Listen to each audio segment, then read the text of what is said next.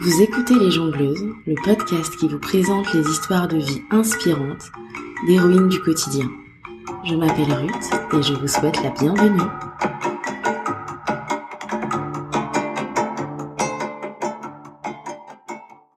Dans cet épisode, je vous propose de parler de racisme.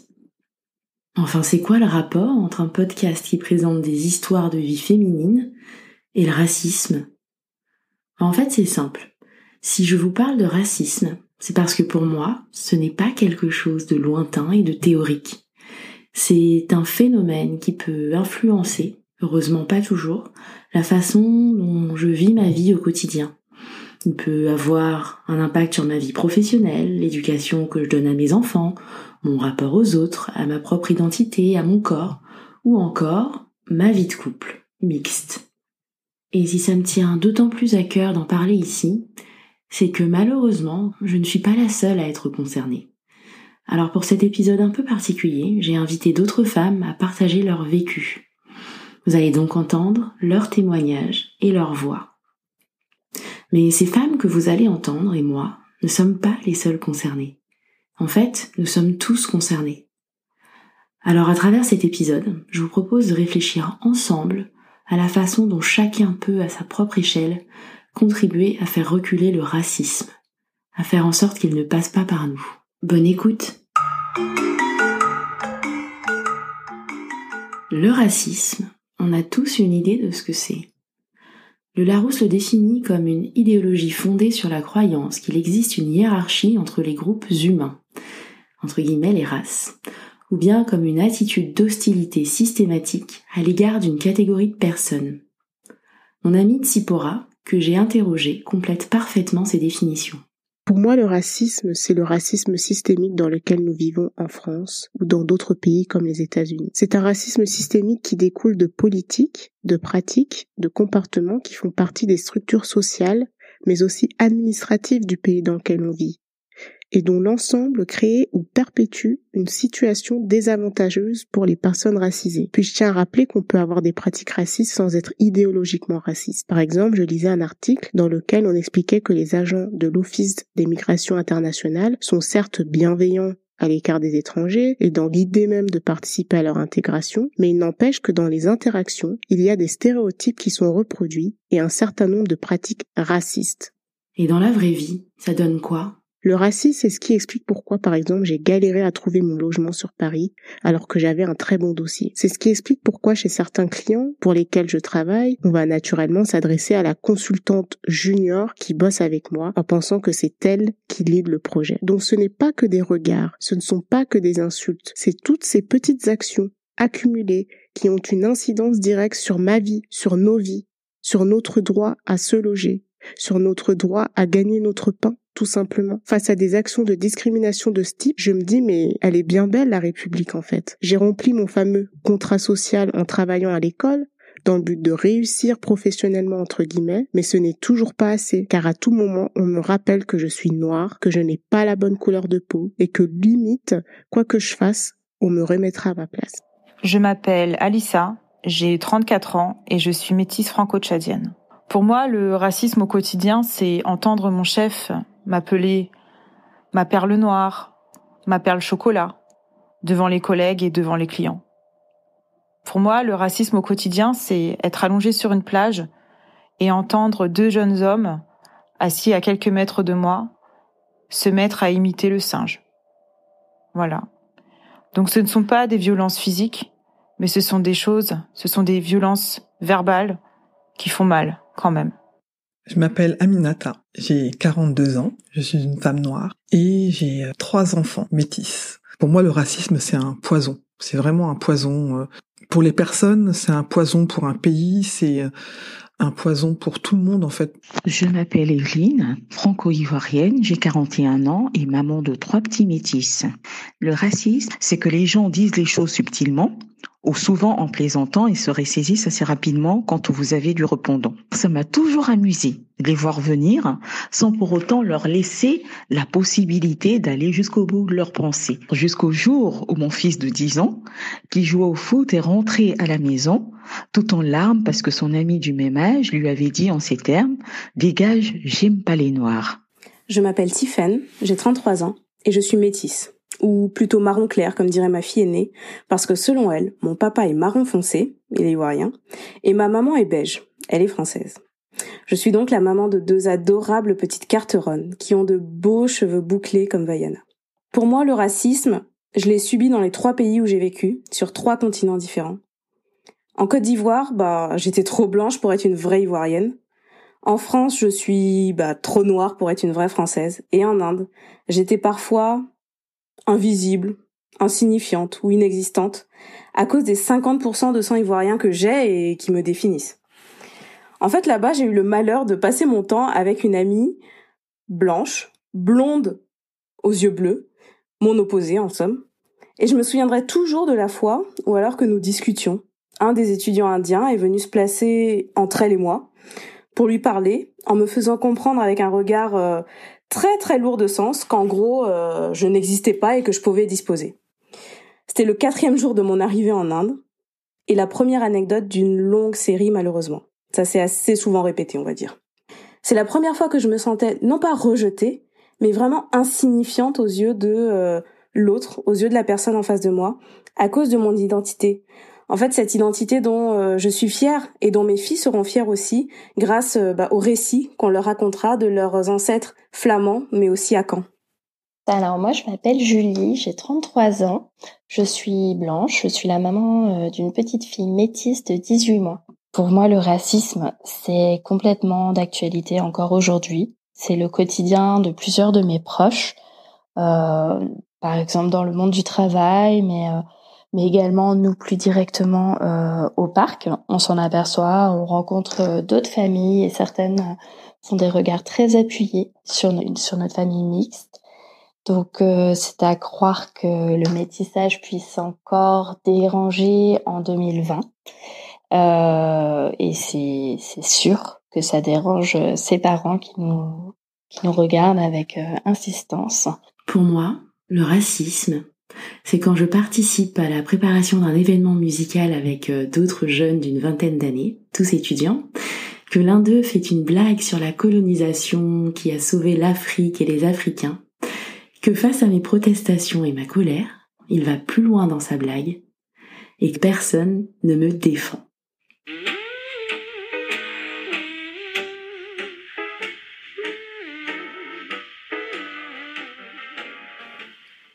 On l'aura compris, le racisme peut se manifester partout, tout le temps, à tous les âges. Et ces incidents racistes peuvent être vécus comme de véritables agressions qui laissent des traces. Je me souviens très précisément des incidents racistes que j'ai subis, des remarques, des mots utilisés, des sous-entendus, autant de choses qui blessent et qui laissent des cicatrices. Ceci dit, et c'est sans doute le cas pour beaucoup de personnes racisées, mais je ne prétendrai pas parler en leur nom, personnellement, je vis ma vie en faisant abstraction de ce phénomène qui la plupart du temps ne se manifeste pas dans ma réalité ou ne m'atteint pas. La plupart du temps, je n'y pense pas. Je n'y pense pas, mais ça ne m'empêche pas, dans beaucoup de situations, de me demander. Est-ce que c'est parce que je suis noire? Quand un chauffeur de bus est un peu bougon et de me sentir rassurée quand il est tout aussi bougon envers la femme blanche qui monte derrière moi Je n'y pense pas, mais quand je me lance dans une recherche immobilière, je me dis que je dois être le mieux habillé possible et sortir mon meilleur français ou mon meilleur anglais pour bien rassurer le propriétaire. Je n'y pense pas, mais quand je lis certains livres à mes enfants, je saute ou dois expliquer certains passages. Par exemple, dans ce livre d'histoire où les deux seuls personnages un peu foncés sont soit le méchant de l'histoire, soit un balayeur.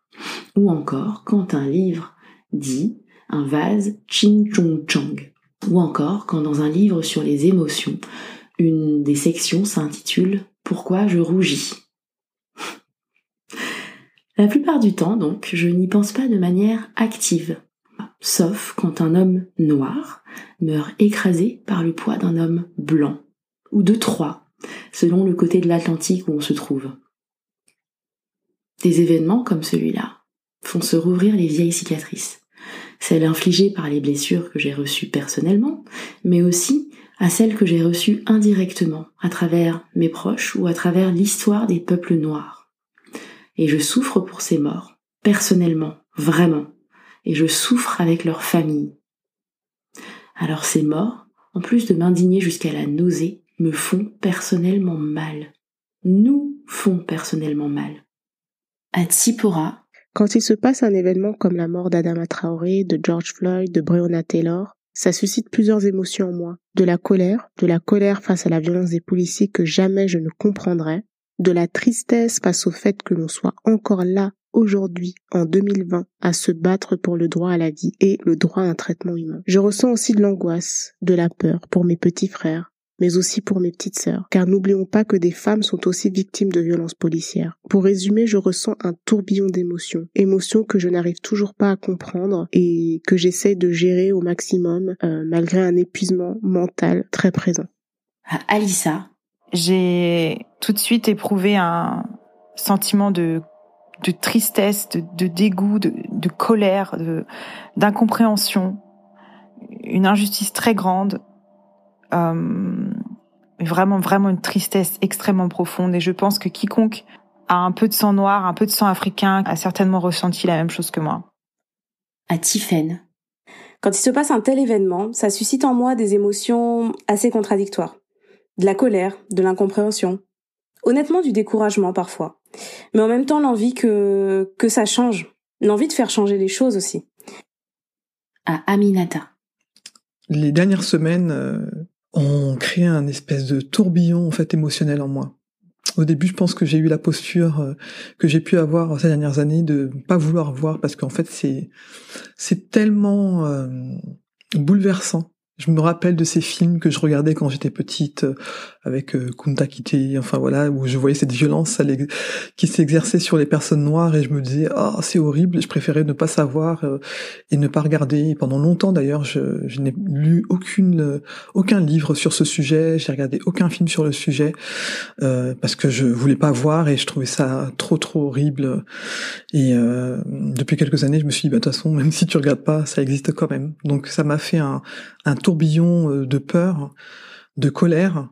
Et euh, je me suis rappelé que j'étais mère désormais et mère de, de trois enfants métis qui euh, comme on vit en France, euh, dans un pays qui n'est pas encore suffisamment habitué à, à, à ce qu'une personne puisse être euh, d'origine étrangère, mais être quand même attachée à la nation dans laquelle elle vit, donc être, et se sentir française, comme je le suis, c'est-à-dire que je suis née en France, de parents certes effectivement d'origine malienne, mais je suis française. Euh, euh je, je, je, me suis souvenu que pour mes enfants, il fallait que je fasse quelque chose, autre chose que d'avoir peur et de me cacher euh, derrière cette colère euh, qui faisait que je faisais l'autruche aussi.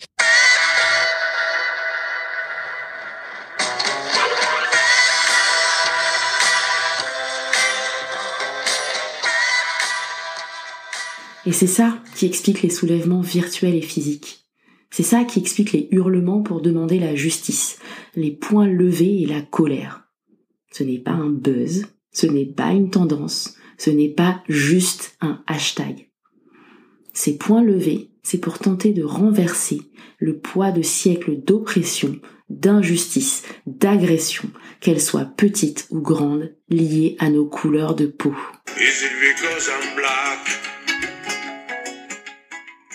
Une fois qu'on s'est dit tout ça, on en fait quoi? Qu'est-ce qu'on peut faire chacun à son niveau pour euh, essayer de changer les choses, pour faire partie de la solution?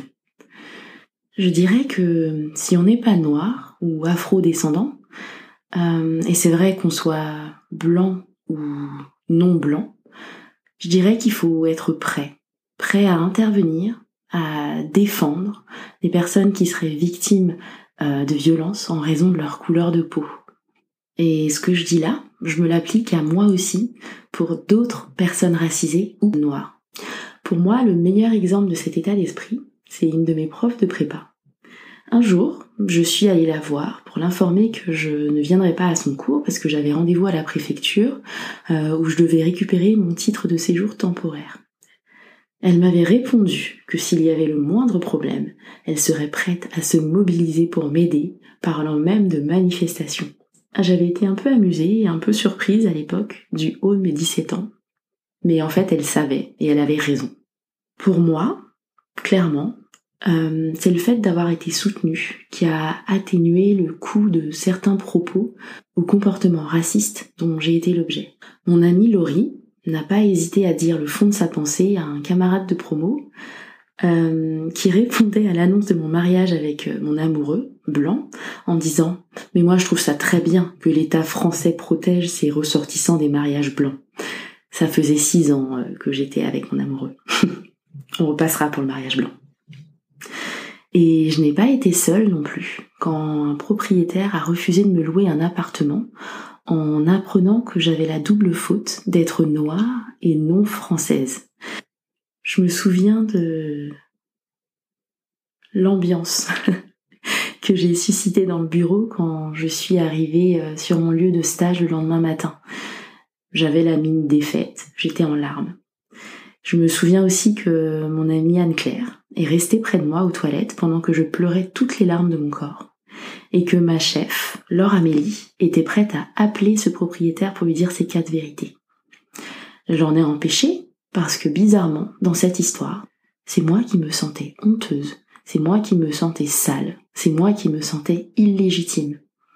Ma seule envie était d'enterrer cette histoire au plus vite. Mais mon chéri, lui, ne l'a pas entendu de cette oreille. Il a appelé cet homme, et il a enregistré l'appel pour que je puisse porter plainte si je le souhaitais. Oui, bonjour monsieur. Je suis un ami de mademoiselle Ruth Manou qui vous a appelé récemment euh, concernant un appartement. Oui. Et euh, en fait, elle m'a dit, euh, on, on vient de se parler, et elle m'a dit qu'il y avait eu quelques soucis concernant... en gros, vous étiez assez réticent, je crois, au fait de lui confier votre appartement pour une location. Oui. Euh, oui, non, moi je, je, je me garantis. Enfin, il y, a quelques petits trucs un peu. Euh, elle m'a dit qu'elle voulait venir en fin du mois pour faire le papier. Donc, moi, je ne travaille pas comme ça. Moi, j'ai un appartement avec. Euh, je l'ai rangé, vous voyez ce qu'on pouvait faire. Et puis, à ce moment-là, elle fournit des trucs. Mais moi, je suis pas à disposition de des gens qui. Non, elle voulait venir fin, fin du mois. J'ai vu la demoiselle qui est venue l'autre jour. Là. Elle m'a dit qu'elle n'a surtout pas d'avocation parce que mademoiselle Manou, elle ne pouvait pas descendre parce que oh, peu compliqué ça. Ouais. Moi, je vais pas. J'habite à 80 km de Lyon, euh, je passe pas tout mon temps euh, pour cet appartement. Je fait voir, euh, bon, ben voilà quoi.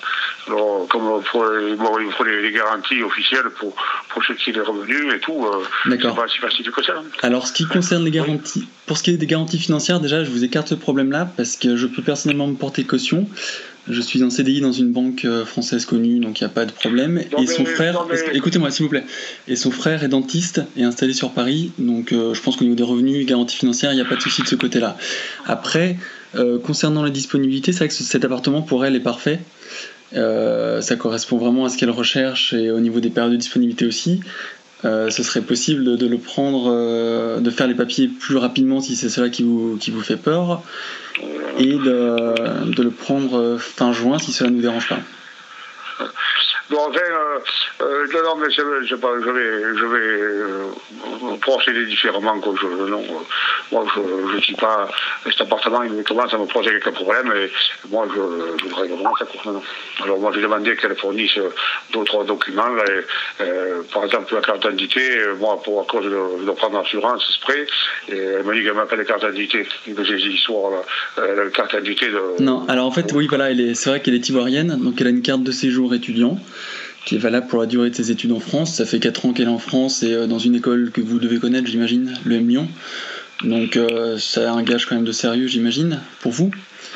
Euh, après, bien sûr qu'elle n'a pas de carte d'identité parce que bah, vous connaissez le gouvernement que nous avons en France actuellement et c'est pas trop la politique de, donner des cartes d'identité comme ça à tir larigot. Mais euh... depuis 4 ans, quand même, c'est pas normal. C'est pas. Moi, je, suis censé héberger quelqu'un qui ne veut pas, même pas français, c'est dangereux. Ça dit, mais non, moi, je ne vais pas me compliquer avec ça. Il faut rendre des comptes. Non, non. non, mais non euh, monsieur, euh, monsieur, vous n'avez aucun compte à rendre. Euh, elle est parfaitement en règle en France. Euh, elle a sa carte de séjour comme énormément de personnes étrangères qui, étrangères qui viennent faire des études en France, donc il n'y a pas de problème ni de peur à avoir de ce côté-là. Ou sinon, après, ça peut s'appeler la discrimination, et là, c'est autre chose. Il faut vous le dire tout de suite. Non, on va se complètement du sujet. Que je, ce que je comprends pas en fait, c'est qu'elle est à même de vous fournir exactement les mêmes papiers que, que moi, français euh, de France. Donc euh, je comprends pas en fait où est la, la réticence et où est le problème. Oui, euh, écoutez, euh, euh, écoutez on, va, on va arrêter là. Elle, elle va trouver là-haut un truc sur place, là-haut à l'occasion, puis il y, a moins de y a moins de, de complications. D'accord. Moi, je ne veux pas prendre le risque de, de me trouver avec quelqu'un qui ne peut pas garantir. Non, Donc, moi, je vous assure qu'il n'y aura pas de problème. Et si au pire il y a un problème, vous êtes dans votre droit avec ces garanties. C'est le principe d'une garantie. Donc, à partir de là, si vous, écoutez-moi, à partir de là, si vous n'acceptez pas ce genre de choses s'appelle de la discrimination. Et là, vous avez des organismes tels que la HALD ou SOS Racisme oui. qui sont friands de ce genre d'histoire. Donc je ne vous conseille pas d'aller sur ce terrain-là. Mais non, c'est des menaces. Pour, pour moi, je, je, je ferai la discrimination. Mais de toute façon, je pense qu'avec vous, ce ne sera pas possible parce que votre positionnement est trop tranché. En revanche, ce qui est possible pour moi, c'est de d'envoyer ce que je viens d'enregistrer maintenant, parce que je ne vous cache pas que j'enregistre cette conversation, parce que je trouve pas ça, vraiment pas normal de votre part. Parce que ce que vous me dites là, c'est parce que vous lui avez dit Voilà. Certains gardent des lettres d'amour. Moi, je garde cet enregistrement très précieusement. Ça ne veut pas dire que ces personnes qui m'ont soutenu sont parfaites ou qu'elles ne se tromperont plus jamais. Mais pour moi, ces comportements sont le signe euh, qu'une déconstruction active est à l'œuvre. Et cette déconstruction, elle doit être constante. Il faut être capable de regarder en face les stéréotypes qu'on a attrapés comme des bactéries tout au long de notre vie et être prêt à se tromper en les désapprenant. Mais surtout, il faut vouloir les désapprendre.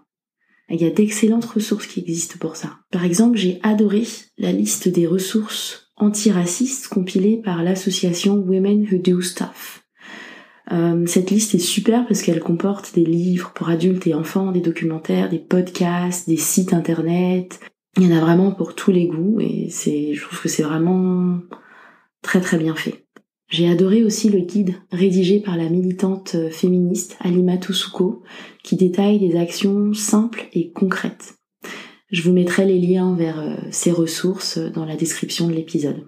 Et cette déconstruction, on n'a pas besoin d'être marié à une personne noire ou d'avoir des, des enfants métis pour l'entreprendre. Ce n'est pas un processus facile parce que les stéréotypes et les préjugés sont le propre de l'humain. Ils font partie de la construction de son identité sociale. Ils sont au cœur de la formation des groupes et des communautés. On devient soi en se rattachant à son propre groupe, qui n'est pas les autres. Et en grandissant, on intègre, sans le vouloir, les stéréotypes liés aux autres groupes. Si on traverse plusieurs décennies sans vraiment être en contact avec des personnes d'autres groupes sociaux ou ethniques, il est probable que ces stéréotypes ou ces préjugés ne changent pas. La bonne nouvelle, c'est qu'il ne tient qu'à nous de réduire la distance entre nous et les autres. Et ça n'a jamais été aussi facile de le faire qu'à notre époque. Les réseaux sociaux, par exemple, permettent à chacun de raconter son histoire, de faire entendre sa voix, quelle que soit sa couleur de peau. Et c'est à chacun de nous de diversifier ses propres sources sans attendre que les médias le fassent. On peut le faire par exemple en lisant des auteurs non blancs, racisés, dans les genres littéraires qu'on aime bien lire d'habitude. On peut diversifier les comptes qu'on suit sur Instagram, toujours autour de ses propres centres d'intérêt. Et si on le fait pour soi, on peut aussi le faire pour ses enfants. Même en étant une famille entièrement blanche, on peut très bien lire à ses enfants des albums jeunesse dont les personnages principaux ne sont pas blancs. L'objectif, c'est pas tellement de voir la différence chez les autres, mais plutôt les similitudes justement, et de réduire la distance entre nous. Et en bonus, effectivement, on pourra aussi apprendre des choses sur les défis ou les problématiques de l'autre avec un grand A. Je suis convaincue que c'est le fait de réduire cette distance qui fera qu'on sera plus enclin à réagir, face à des agressions à caractère raciste, à protester et à prendre le parti de celui qui se fait agresser, à filmer, à dénoncer et à interpeller d'autres autour de nous pour défendre ceux qui se font agresser. C'est cette déconstruction qui évitera de dire des choses qui tombent à côté de la plaque. Comme par exemple All Lives Matter quand on vous dit Black Lives Matter ou Mais moi je ne vois pas la couleur ou encore Moi je dis peau chocolat parce que tout le monde aime le chocolat. Oui, toutes les vies comptent, c'est évident. Mais si aujourd'hui on a besoin de dire Black Lives Matter, c'est précisément parce qu'on constate que les vies des personnes noires semblent ne pas compter.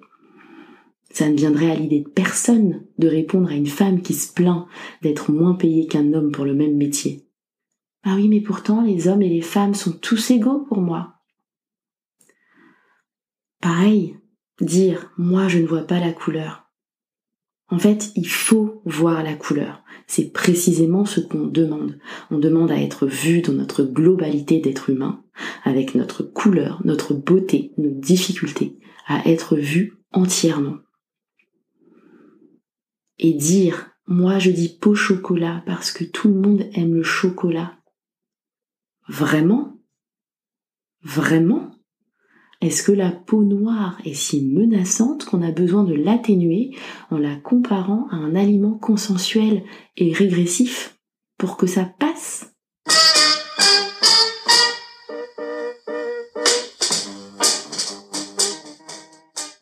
Alors oui, la route est longue et la tâche a l'air ardue. Mais je sais que c'est faisable. J'en suis convaincue même. Si un monsieur âgé de 87 ans ayant vécu toute sa vie dans un petit village de Savoie, a pu accueillir la petite amie noire de son petit-fils de 20 ans et la traiter comme sa propre petite fille, c'est forcément possible, j'en suis convaincue. Et à vous, les afro-descendantes et afro-descendants qui m'écoutez, on fait quoi une fois qu'on s'est dit tout ça? Je le dis, je le répète, j'en suis convaincue. La meilleure réponse qu'on puisse apporter, c'est de vivre nos meilleures vies. Mais pour ça, nous aussi, on a de la déconstruction à faire. Notre déconstruction à nous, elle vise à déconstruire les stéréotypes négatifs liés à notre couleur de peau qu'on a intégrés nous aussi. Et sans doute dès notre plus jeune âge. Une étude américaine réalisée en 1947 sur des enfants noirs de 3 à 7 ans montre comment les stéréotypes négatifs liés à la couleur de peau sont intégrés on présente à ses enfants une poupée noire et une poupée blanche. Les enfants se reconnaissent très bien dans la poupée noire, mais la plupart d'entre eux vont trouver que la poupée blanche est plus jolie ou plus gentille. Alors désapprenons activement ces stéréotypes et apprenons à nous aimer, mais aimons-nous quoi. Aimons nos peaux dans toutes ces nuances du plus clair au plus foncé. Fifty shades of brown, fifty shades of fabulous. Aimons nos cheveux, soyons fiers. Apprenons l'histoire de l'Afrique, l'histoire de Farafina avant que la colonisation et les traites et l'esclavage l'interrompent. Et apprenons-la à nos enfants, soyons fiers. Célébrons les afrodescendants qui réussissent, qui dirigent des boîtes, qui montent les leurs, celles et ceux qui vont là où on ne les attend pas, celles qui deviennent danseuses étoiles, celles qui deviennent premières femmes millionnaires d'un pays, ceux qui deviennent pianistes classiques, les scientifiques, les philosophes, les écrivains, les médecins, les artistes. Soutenons-les, soyons fiers d'eux.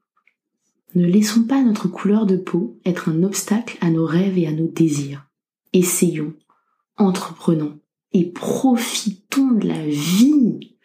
Emmenons nos mamans au spa, invitons nos papas dans des bons restos, qu'ils soient tenus par des chefs blancs, noirs, rouges, jaunes, on s'en fiche de la couleur, mais profitons. Et si on nous renvoie notre couleur de peau comme une insulte, mais portons-la comme une parure, ne nous laissons pas faire plus jamais, n'acceptons plus aucune forme de racisme, soyons fiers. Et nos enfants, nos enfants, entourons-les d'amour et de douceur pour qu'ils poussent bien droit, Disons-leur tous les jours comme ils sont beaux, chouchoutons-les, jouons avec eux, montrons-leur qu'ils sont importants, que leur voix compte, que leur corps leur appartient et que personne ne peut décider à leur place. Apprenons-leur à être fiers.